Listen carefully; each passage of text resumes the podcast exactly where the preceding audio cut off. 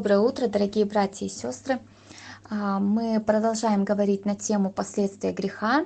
А, мы говорим о страхе и самозащите. И в прошлой, на прошлой неделе, в прошлый раз мы говорили о такой грани страха, как страх от а, собственной уязвимости. Рефлекс самозащиты – это одно из самых распространенных качеств грешных людей. Он рожден страхом.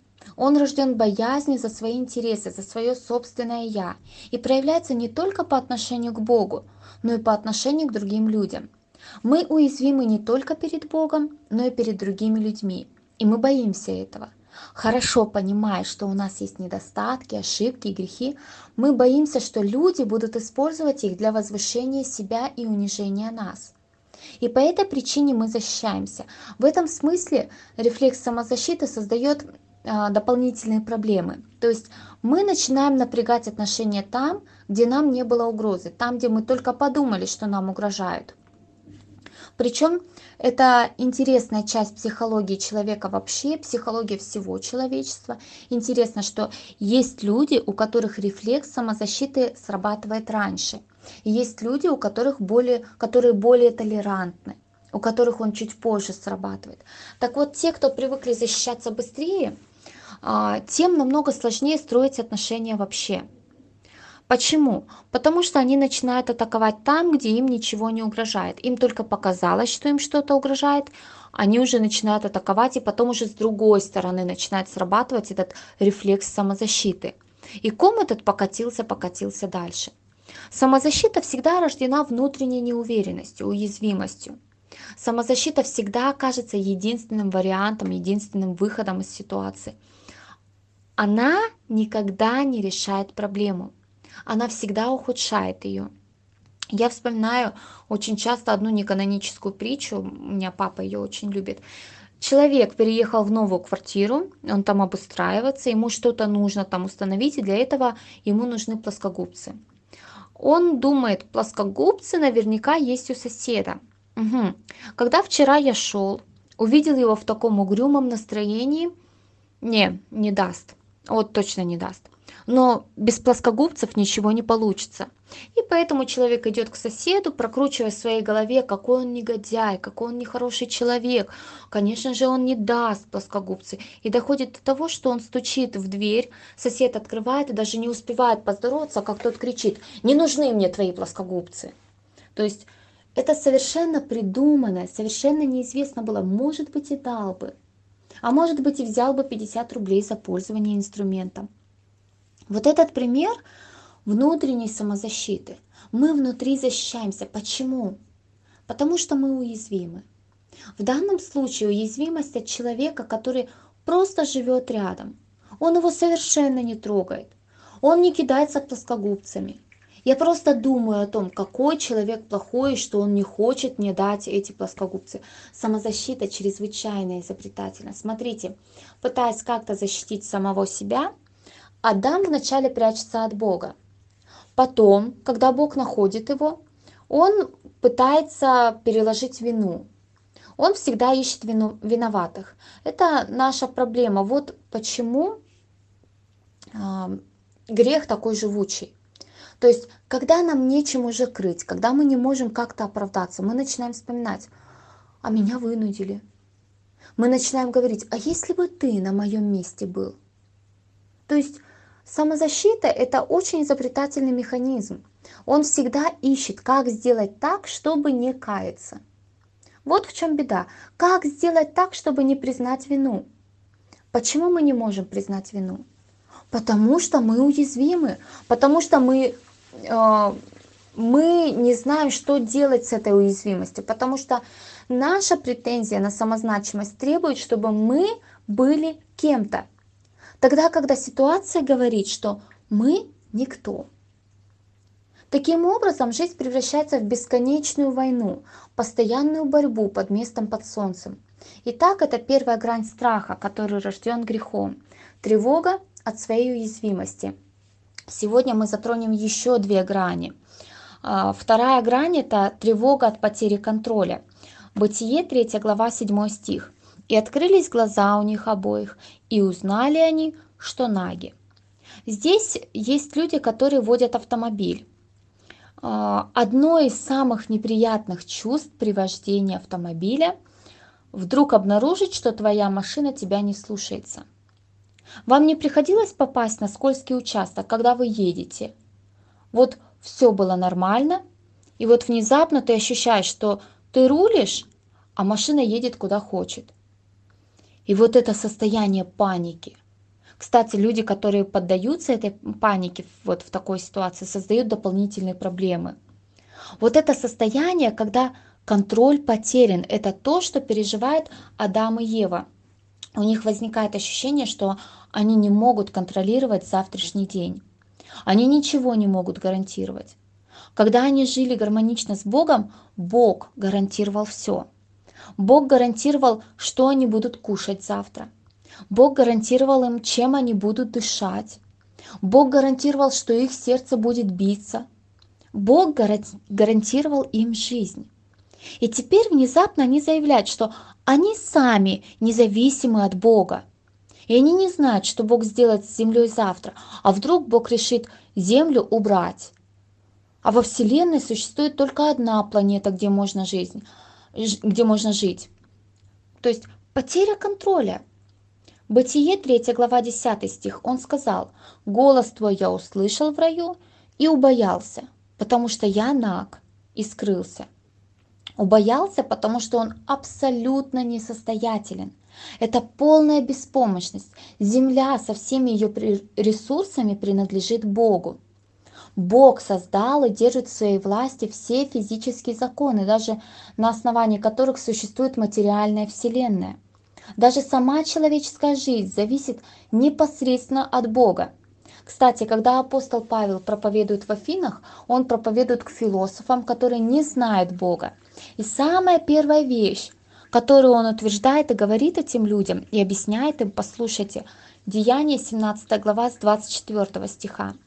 Бог сотворивший мир и все, что в нем, Он, будучи Господом неба и земли, не в рукотворных храмах живет и не требует служения рук человеческих, как бы имеющий в чем-либо нужду, сам дая всему жизнь и дыхание и все. То есть абсолютно каждое дыхание наше зависит от Господа. Все наблюдения людей свидетельствуют о слабости и непрочности человеческой жизни. Псалом 89.5 ты как наводнением уносишь их. То есть наши годы жизни. Они как сон, как трава, которая утром вырастает. То есть люди как сон, как трава, утром цветет и зеленеет, вечером подсекается и засыхает. То есть заявлять о независимости от Бога в таком положении, как минимум глупо. Тем не менее, люди это сделали и продолжают делать. Вместо того, чтобы доверить свою судьбу, свое будущее, свою жизнь Богу, они взяли жизнь в собственные руки, чтобы самостоятельно контролировать ее. Они хотят сами самостоятельно определять, какой будет их собственная жизнь. Кстати, этот вопрос контроля своей жизни играет колоссальную роль в жизни человечества вообще, и он становится одним из основных двигателей цивилизации – то есть развивает цивилизацию, развивает технологии. Люди думают, что они контролируют жизнь. Например, они могут быстро перемещаться с одной точки мира в другую. Раньше, где человек родился, там он и умер. То есть место было определено Богом. Для того, чтобы путешествовать, только единицы могли себе позволить путешествовать, и это занимало колоссальное время. Кроме того, люди продлевают себе жизнь при помощи медицины. Они делают ее более комфортной. Они получают более изысканное удовольствие. Вот сейчас, последние десятилетия, ну может быть сто лет, человечество настолько сильно изменилось. Представьте себе, на протяжении почти двух тысячелетий после рождения Христа жизнь людей буквально зависела от погоды. Не было дождя, была засуха, соответственно, был голод. Сегодня люди не понимают, что это такое, ну если только в Африке где-то там может быть. Сегодня не понимают, что такое засуха. Ну, засуха в Приморье. С Хабаровска привезут еду, с Амурской области или с Москвы вода с крана в любом случае будет течь. Это контроль. Люди контролируют. Раньше производительность куска земли была в сотни раз меньше, чем сейчас. То есть для того, чтобы прокормить семью, люди должны были иметь огромные площади и культивировать их. Или другой пример. Буквально до начала 20 столетия более половины детей, которые рождались, умирали в младенчестве. Более половины. Современная медицина позволяет предупреждать и лечить многие заболевания, которые раньше были смертельны. То есть сегодня э, есть намного больше контроля над теми процессами, которые происходят вокруг. И когда мы говорим о цивилизации, с одной стороны это хорошо. Это хорошо иметь средства передвижения, это очень удобно. Без машины, ну, я чувствую дискомфорт. Мне тяжело с ребенком носиться туда-сюда без машины по Владивостоку это было очень тяжело. Очень хорошо иметь лекарства, которым можно лечиться. У меня сейчас дочка приболела, у нее горло красное, температура ночью была высоченная. Вот, я ей дала лекарство, все, температура спала, сейчас вот лечим горло, и я знаю, что она выздоровеет, и все будет хорошо. Проблема заключается только в том, что большинство людей, вообще человечество, используют это как инструмент, чтобы заявить мы боги. Мы можем многое. Мы контролируем все. Безумие такого подхода становится все более и более очевидным. Например, сегодня научные достижения позволяют мужчинам и женщинам при желании изменить свой пол. То есть, а, кто недоволен, что родился мужчиной, ну, не нравится ему быть мужчиной. Вот кто-то определил, что он родится мужчиной, а он хочет быть женщиной. И сегодня научные достижения позволяют человеку изменить свой пол на желаемый, женский или еще какой-то, знаете, есть экс-пол. Человек говорит, я потом разберусь, я пока еще не разобрался, но я точно не мужчина или не женщина. Конечно, это выглядит абсурдно. Это чрезвычайно глупо, потому что все эти операции по смене пола, вся эта гормональная терапия касается только внешних элементов. Люди так и не могут изменить хромосомы. То есть несколько триллионов клеток в человеке, в человеческом теле все равно несут хромосомы мужские или женские. И они все равно будут кричать о том, что я мужчина или я женщина. Но тем не менее, люди считают, что они, дум, они думают, они чувствуют, что они контролируют свою жизнь, что они имеют контроль над судьбой. Кстати, такой же вопрос лежит в центре споров об эвтаназии. Эвтаназия – это, кто не знает, узаконенное самоубийство с помощью врачей. Когда люди говорят «я закончу свою жизнь, когда я захочу». Бог определяет, когда человеку родиться и когда умереть. А люди говорят «почему это кто-то за меня определил? Я хочу сам это определить». И это нужно узаконить. Потому что у человека есть такое право. Правда, никому еще не удалось выдвинуть идею о личном праве, чтобы определить свое рождение. Один человек, правда, подал в суд на своих родителей, знаете, это великовозрастное чадо в 30 лет примерно, подала в суд, чтобы обязать родителей содержать его до конца жизни. Почему? Основанием для такого иска было следующее. «Я не просил вас, чтобы вы меня родили». А коль родили, пожалуйста, вы несете за это ответственность, потому содержите меня до конца моей жизни. Все это вопрос контроля, то есть люди после грехопадения борются за контроль, им хочется, чтобы они были богами. Дьявол пообещал им это. Но Бог контролирует мир, и как, тогда, когда король, контроль теряется, а он часто теряется, люди начинают ощущать себя тревожными.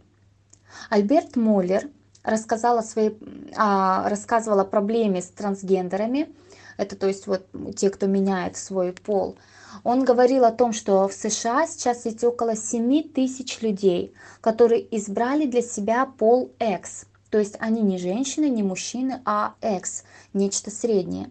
Никто, никто, правда, не знает, что это такое. Он пишет, что эти люди подвержены чрезвычайно сильным переживаниям чрезвычайно большим переживанием. Они наполнены постоянной тревогой. Почему? Потому что он приходит в аэропорт. В аэропорту есть security, охрана по-русски. А у них принято женщинам обыскивать женщин, а мужчинам, соответственно, мужчин. А кто же должен обыскивать экс? И вот он наполнен страхом, потому что его сейчас спросят о том, что такое экс, кто такой экс, кто тебя должен обыскивать, кто ты. Эти тревоги, когда люди думают о том, что они контролируют мир и видят, что он на самом деле не мужчина, не женщина, а что-то не поймешь что. Несмотря на это, им кажется, что они контролируют эти трудности. На самом деле люди живут в постоянном страхе от потери контроля в самых разных обстоятельствах. Много есть примеров этого. Но мы, мы перейдем к следующему элементу, к третьему.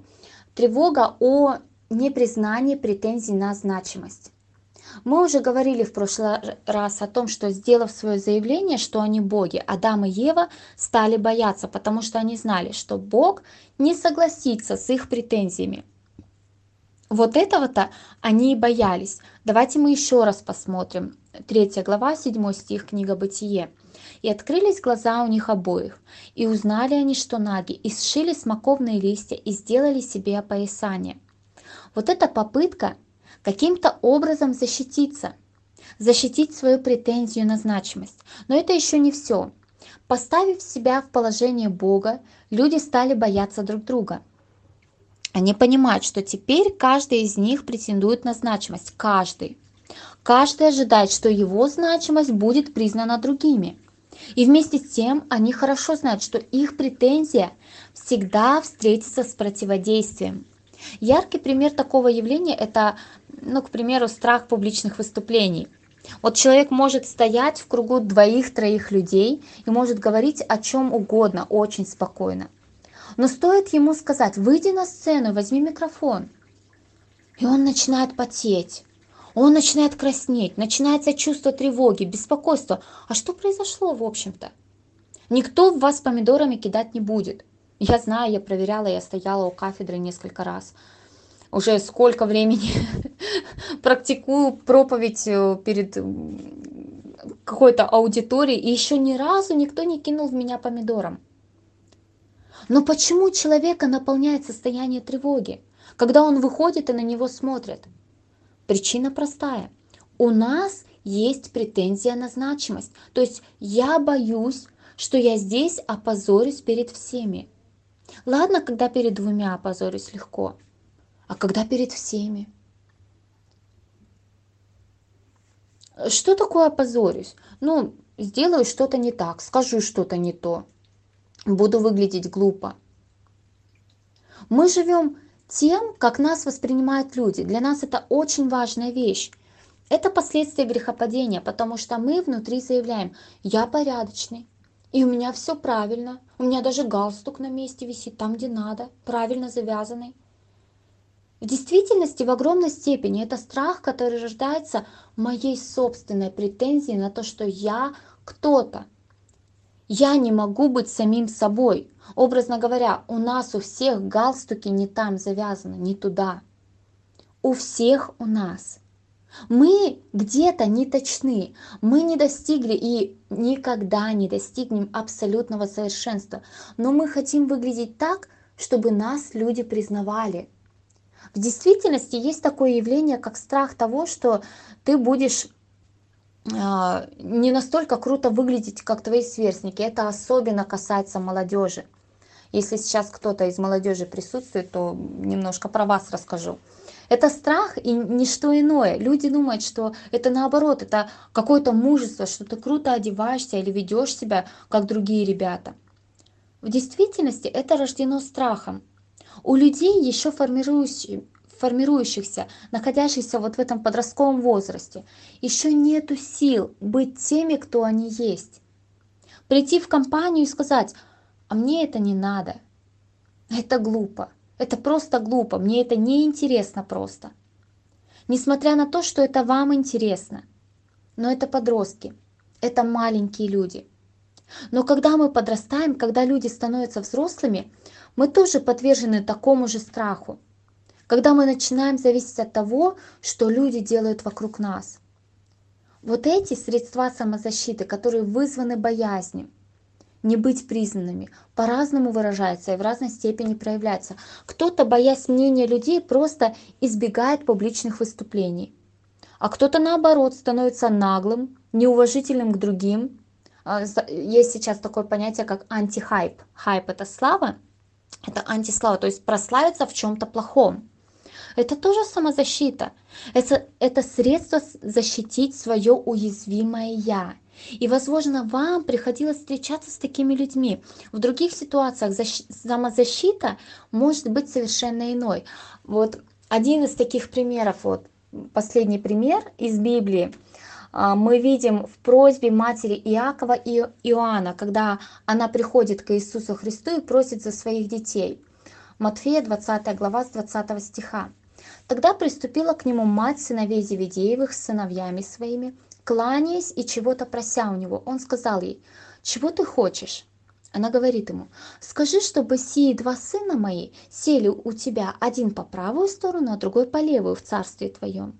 Вот представьте себе, эта мамаша посмотрела и поверила, что Иисус Христос – это Мессия. Она уже знает точно, что вот-вот будет царство – Ей так сильно хочется, чтобы два ее родненьких сыночка были поближе к Иисусу Христу. Получили вот эту близкую славу, что они рядом находятся. Она смотрит на Петра и видит, насколько он ревностный, и думает, он их обыграет, он перескачет, он придет туда первым. И поэтому она решает свои собственные чары женские употребить. И она приходит, кланяясь и чего-то прося у него. Заметьте, речь идет о верующих людях, не о книжниках и фарисеев. Это люди, которые уверовали в Иисуса Христа. Они поверили, что Он Мессия, но они еще не научились доверять Ему. Они еще не доверили Ему свою значимость, вопрос своей значимости. Кстати, все остальные ученики не сильно отличились. Посмотрите, какая у них самозащита в этой ситуации. 24 стих.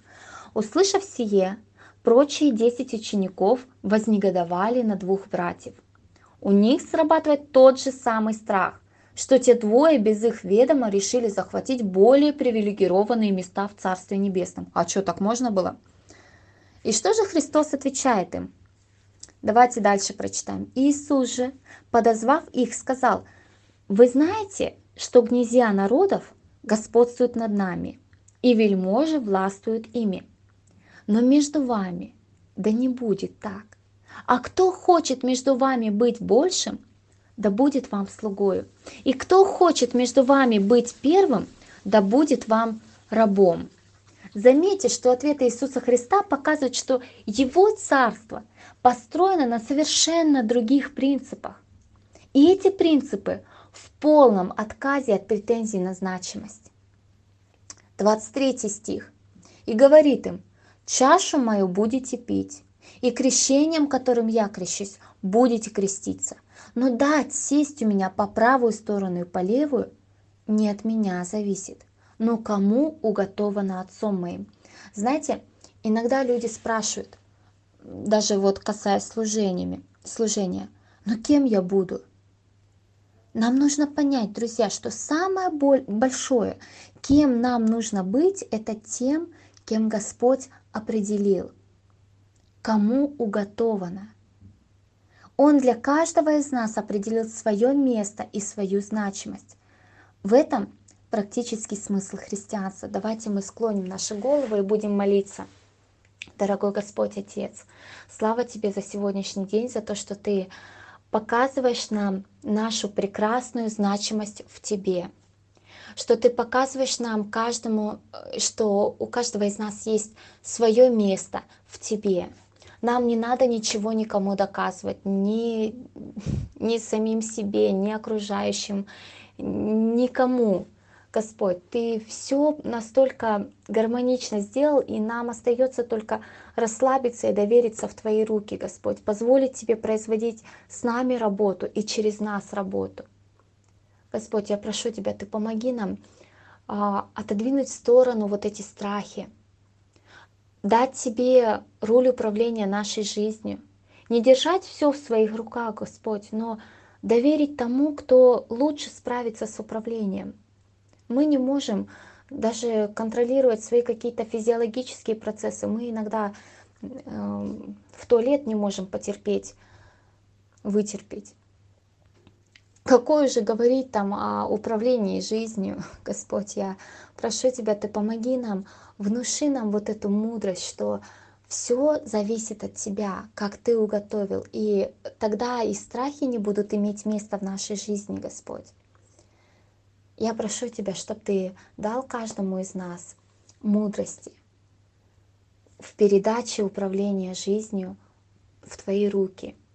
Господь, я прошу Тебя, благослови каждого из нас в сегодняшнем дне и в предстоящем в предстоящей рабочей неделе, в делах, в трудах, Господь, во всем доверять Тебе во имя Иисуса Христа. Аминь.